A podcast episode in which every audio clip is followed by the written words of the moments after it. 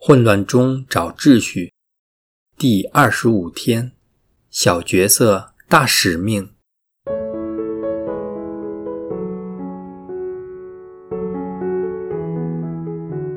毕竟来到这一阶段，你应该明白，这个毕竟的主题，对于每一位决心在生活中跟随基督的基督徒，特别是对那些致力于向外传福音的人。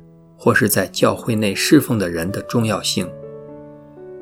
事实上，马尔大和玛利亚与耶稣短短的一席话当中，给予我们很多反思的空间，十分值得我们仔细的咀嚼。如果你从一开始就跟随着这毕竟去做反省的话，你应该感觉到你的生命开始有些改变，可能是在待人接物方面。与天主的关系，一些生活习惯的调节，或甚至只是对人对事的看法，又或是一些心态上的改变等等。为了这些或多或少的改善，都请大家感谢赞美天主，因为这都是圣神在你内工作的证据。要是你还未察觉到生命中的任何改变，也请大家不要气馁。也许你因为世界及社会可怜的现状而感觉忧郁，也许你需要时间处理自己的情绪包袱，也许你觉得自己不是做更大的事业的人才，又也许你未感觉到与天主有一份亲密的关系，所以较难感受到他对你的个人招教。可能有一些基督徒会认为，天主要么不用我们，要用就用我们做更大的事业。我们要明白，以天主的大能，他真的不需要我们去做任何事，他也可以自己完成一切他的计划。所以，不是天主需要借助我们的能力去为他做事，而是天主需要我们透过去做事。以及当中的经验，以达至个人及团体的成圣。所以，我们个人有多能干根本没有关系。但如果我们一日不弄清楚这个中心思想，我们就一日不会愿意或敢于接受天主的邀请，被他派遣去成为他的工具。举一个简单的例子：天主想带领一个荡子回家。除了会透过他的家人外，也会透过这档子与他朋友的对话或经验向他说话。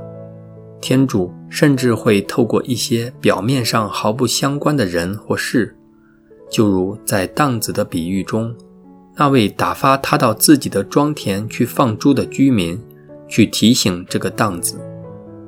那位毫不知情的居民，结果成了天主有力的工具。为天主拯救了这位荡子回归富家。这个例子向我们展露了，虽然我们不能看得透天主的全盘计划，但这不会影响天主可以如何使用我们去服侍他及他所爱的人。但最重要的就是我们有没有以开放的心，愿意虚心的被天主派遣，去做不论大小的任务。我们不需要理会结果，只需要尽力完成他托付给我们的当下的小职责。你可能是天主一个计划当中第一百位协助者，但如果没有之前九十九位的参与，你就不能顺利完成你所负责的一份。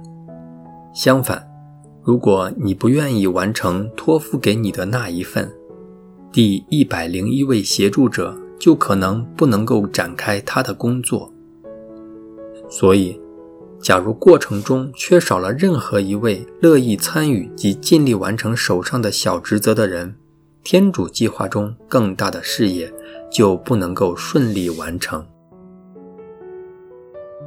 我们每一个人都是天主希望工程大拼图中的一小块。一幅完美的拼图，就算只是失去了当中的一小片，也会影响整幅拼图的完整性，令拼图大大失色。所以，我们绝对不能小看自己以及天主安排给我们的角色。在天主眼中，我们一个都不能少，都是宝贵的、可爱的、有用的、重要的。我们能够为天主所用，是莫大的祝福和光荣。我们绝对没有原因去说不。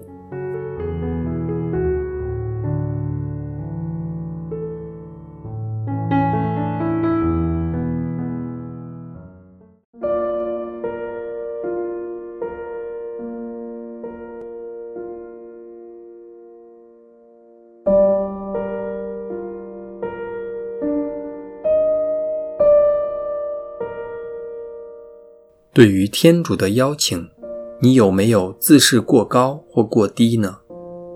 例如，你的决定是否取决于被委派的职务之大小或性质呢？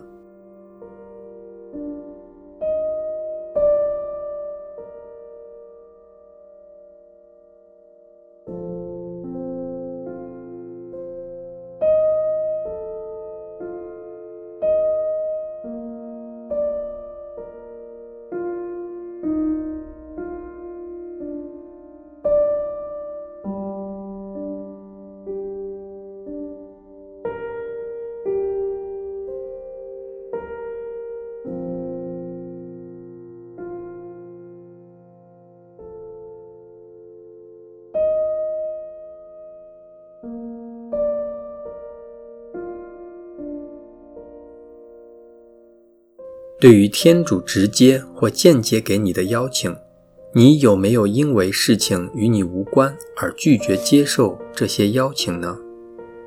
又或者根据自己的喜好来决定接受与否呢？